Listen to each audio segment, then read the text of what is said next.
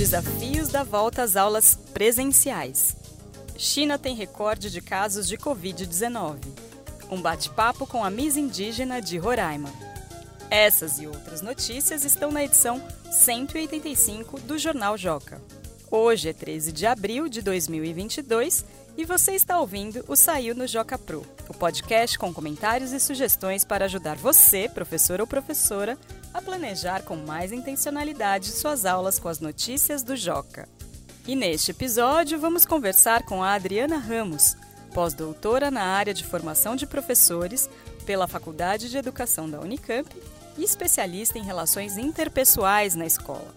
Ela vai falar justamente sobre a manchete de capa desta edição, os desafios da volta às aulas 100% presenciais. Eu sou Paula Tacada, sou jornalista e professora do Ensino Fundamental 1. Vamos às notícias. Brasil! Os desafios do retorno às aulas 100% presenciais. Seguir regras, manter a concentração, usar ou não a máscara. Depois de alunos e alunas passarem boa parte de 2020 e 2021 estudando à distância, em casa, este ano está sendo marcado pela retomada 100% presencial às salas de aula. E não faltam desafios tanto para eles como para os professores após tanto tempo de ensino remoto em virtude da pandemia. Para entender como está a situação agora, alguns meses depois do retorno, o Joca conversou com estudantes e educadores de todas as regiões do Brasil. Confira os detalhes na reportagem especial das páginas 6 e 7. Mundo!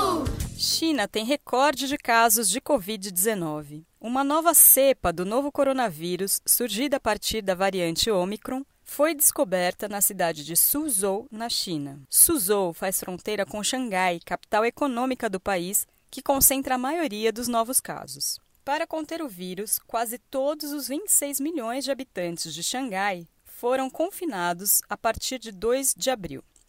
No dia 11, no entanto, houve uma flexibilização do lockdown. Está permitido que o centro comercial da cidade funcione. Desde o anúncio do confinamento, os moradores reclamavam da dificuldade em obter alimentos e remédios. Agora, os bairros serão divididos em três categorias, conforme os riscos de contágio e restrições de cada um. Mais detalhes sobre a situação da Covid-19 na China você encontra na página 4. Indígena, Miss, professora e influenciadora. Em 2016, Mary Williams, da etnia Wapixana, saiu de sua comunidade para estudar e teve contato pela primeira vez com pessoas brancas. Hoje, aos 19 anos, a jovem se tornou a primeira Miss indígena de Roraima atua como influenciadora digital nas redes sociais e é professora em uma comunidade isolada chamada Raposa Serra do Sol.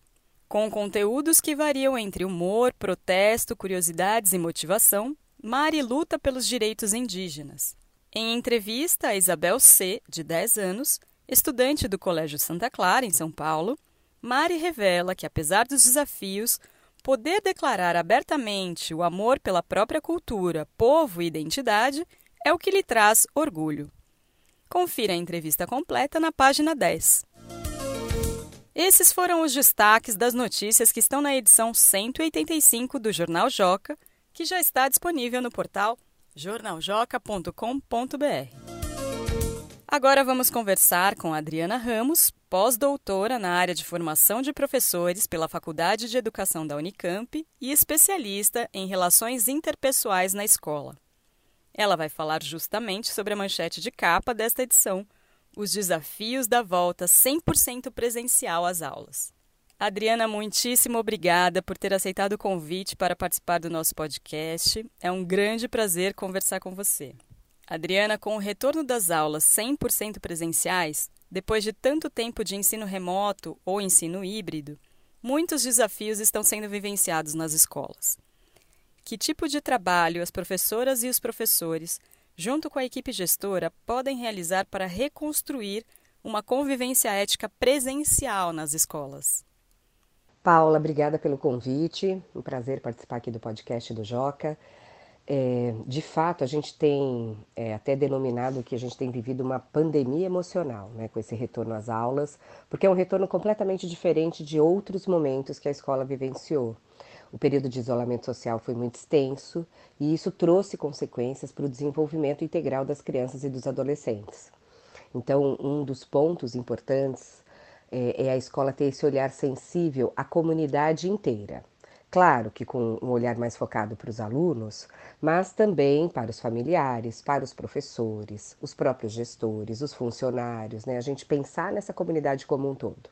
E o que, que pode ser feito? Né? Então, primeiro, esse olhar sensível, acho que é bem importante por parte da gestão, e organizar momentos em que as pessoas possam falar sobre né, essa nova adaptação é, falar sobre os conflitos, né? então, tanto em mediações quanto em espaços mais coletivos, como as assembleias, rodas de conversa, rodas de diálogo, é, esse espaço de escuta e de fala, em que todos podem expressar seus sentimentos, podem se manifestar de forma respeitosa, isso faz com que gere um sentimento de empatia e provoque uma conexão importante para essa retomada. Né? A gente sabe que são inúmeros os desafios da escola, mas é fundamental que a escola tenha esse olhar diferenciado para um momento vivido nesse contexto que é único. Nós nunca vivenciamos isso antes. De modo geral, a autonomia em relação aos estudos, tanto das crianças quanto dos adolescentes, foi impactada depois de tanto tempo estudando em casa. Como lidar com esse fator? É, de fato, né, com as aulas online, né, esse ensino à distância, que foi um contexto é, organizado pelas escolas, mas que a gente sabe que a educação básica, por excelência, ela é presencial. Mas naquele contexto de pandemia, de isolamento, foi, na realidade, é o que foi possível, né?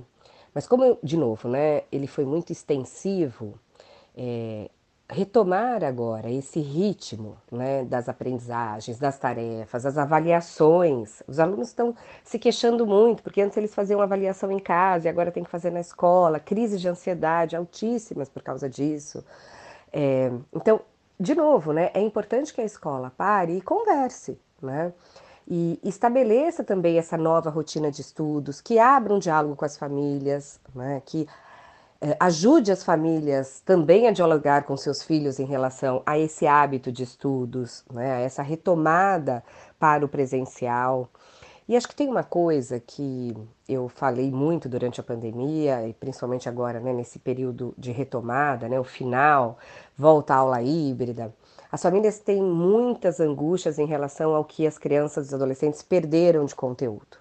E a gente sabe que com um trabalho bem organizado da escola, eles vão recuperar. Né? Acho que o nosso maior, é, é, na realidade, o ponto mais sensível, né, se assim a gente pode dizer, está nas aprendizagens relacionadas às, às relações, né, às competências socioemocionais, é, a, a essa afetividade, porque eles terem ficado apartados por tanto tempo dessa convivência, isso gerou, sim, um atraso nesse desenvolvimento e, isso a gente não consegue recuperar tão rápido quanto os conteúdos. Então, eu acho que a escola tem sim que é, ter um olhar né, para essa nova rotina de estudos, ajudar as crianças, ajudar os adolescentes uh, e os familiares, mas o olhar mais atento precisa ser para as questões de saúde mental, para as questões das relações, para as questões socioemocionais uh, e de valores. Seguir as regras sempre foi um desafio e parece que agora ficou ainda maior. Como fazer um bom trabalho em relação a esse aspecto? Bom, o trabalho com regras, vamos pensar antes né, desse período de isolamento, antes dessa escola online, uh, ele já era um trabalho que ele precisa ser pautado sempre pensando uh, que regras que são negociáveis, quais regras não são negociáveis, é, espaços dialógicos para construção das regras negociáveis, mas também um espaço de reflexão sobre as regras que não são negociáveis. Né? Então, regras ligadas ao bom estudo, à saúde e a uma boa convivência não são negociáveis, mas elas precisam ter espaços para serem refletidas, pensadas por toda a comunidade e, claro, guardadas as proporções das idades. Como a gente vai fazer essa conversa com crianças de 3 anos é diferente com da conversa que a gente faz com um adolescente de ensino médio, por exemplo, de 15, 16 anos de idade. Né? Com essa retomada, essas regras elas precisam voltar né, a fazer sentido para essas crianças, para esses adolescentes. E para isso é importante uma coerência da escola como um todo. Né? As regras elas precisam ter bons princípios que as sustentem. Então, se eu tenho uma dica para dar para as escolas, que eu já falava antes da pandemia, mas agora serve até muito mais, é uh, olhem para as regras e pensem assim: vale a pena a gente brigar por isso? Vamos pensar em poucas regras, mas em boas regras de convivência? Não adianta eu ter um, uma quantidade extensiva de regras, né, querer regular tudo, que aí eu acabo não regulando nada. Né? É, e esse sentido de comunidade, de pertencimento, a regra ela precisa partir dessa necessidade da convivência. Né? E aí, de novo, espaços dialógicos para essa discussão são fundamentais em todas as instâncias da escola. Muitíssimo obrigada, Adriana, mais uma vez, por ter compartilhado um pouquinho de sua experiência e de seus conhecimentos com a gente. Paula, eu que agradeço, espero ter contribuído. Realmente é uma tarefa bem difícil, né? Nós educarmos as crianças e os adolescentes nesse contexto é, pós-isolamento social. É um desafio para os profissionais da escola, mas também para os familiares. E quanto mais a gente atuar de forma integrada, todos caminhando do mesmo lado, em prol de uma boa educação, em prol né, da melhor educação que a gente possa propiciar para as crianças e para os adolescentes, vai ser melhor para a nossa sociedade como um todo. Um abraço.